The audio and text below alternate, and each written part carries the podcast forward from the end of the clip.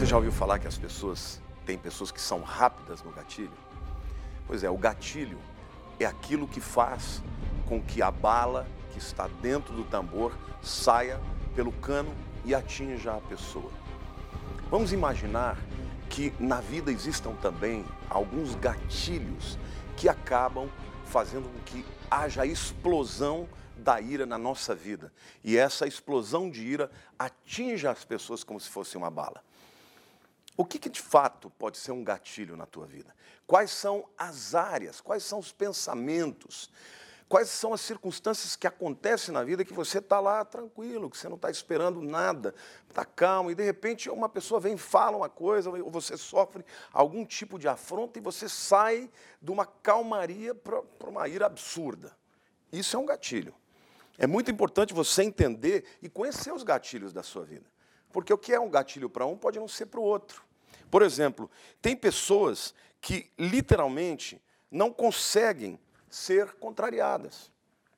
Tem gente que é ótima, está tudo bem, mas se fala uma coisa e a outra pessoa contraria, já responde com ira. Então, eu queria te dar uma dica.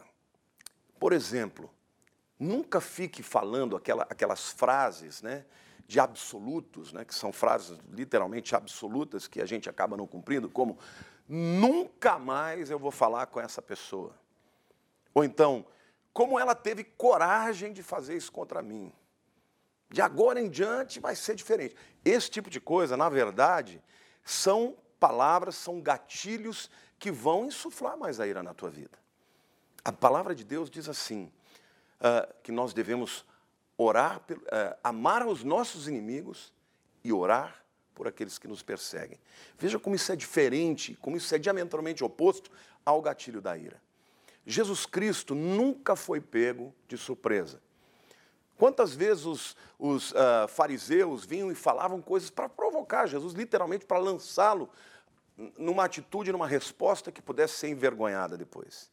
Mas Jesus nunca, não existia um gatilho que provocasse algo na vida dele. Ao contrário, ele sempre estava calmo. Então a dica de hoje para você: a pessoa fez alguma coisa e aquele sentimento que vier no seu coração, eu vou romper. De hoje em diante eu rompi o meu relacionamento. Às vezes é um relacionamento de anos que você tem de amizade com uma pessoa. E por causa de uma coisa, de um gatilho, você joga tudo para cima. Às vezes a gente demora a vida inteira para construir um relacionamento. E numa atitude de ira, a gente destrói. Então, a minha dica aqui, Entenda qual é o gatilho. Certamente, se você é uma pessoa que se deixa dominar pela ira, existem áreas na sua vida que você já sabe que, olha, você, eu sou muito bom, mas quando me dá os cinco minutos, sai de baixo. Né? Cuidado com os cinco minutos. Então, entenda, o que é que me provoca a ira? Por que, que eu fico tão irado quando eu sou afrontado? Por que, que eu fico tão irado quando uma pessoa me humilha? Tenta descobrir qual foi a circunstância em que você se sentiu humilhado e lá atrás você prometeu para você que nunca mais ninguém faria com você. Sabe, querido, no final das contas, o resultado de tudo é que quando a gente age dessa maneira, a gente só sai perdendo.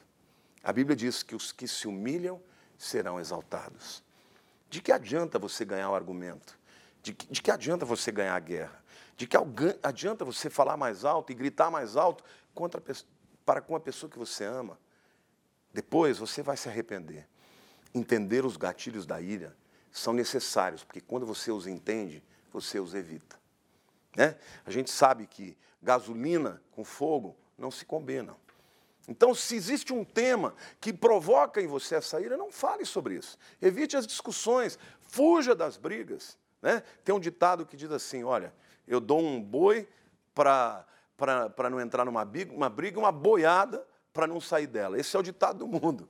O ditado de Deus é: irai-vos e não vos e não pequeis. Não se ponha o sol sobre a vossa ira.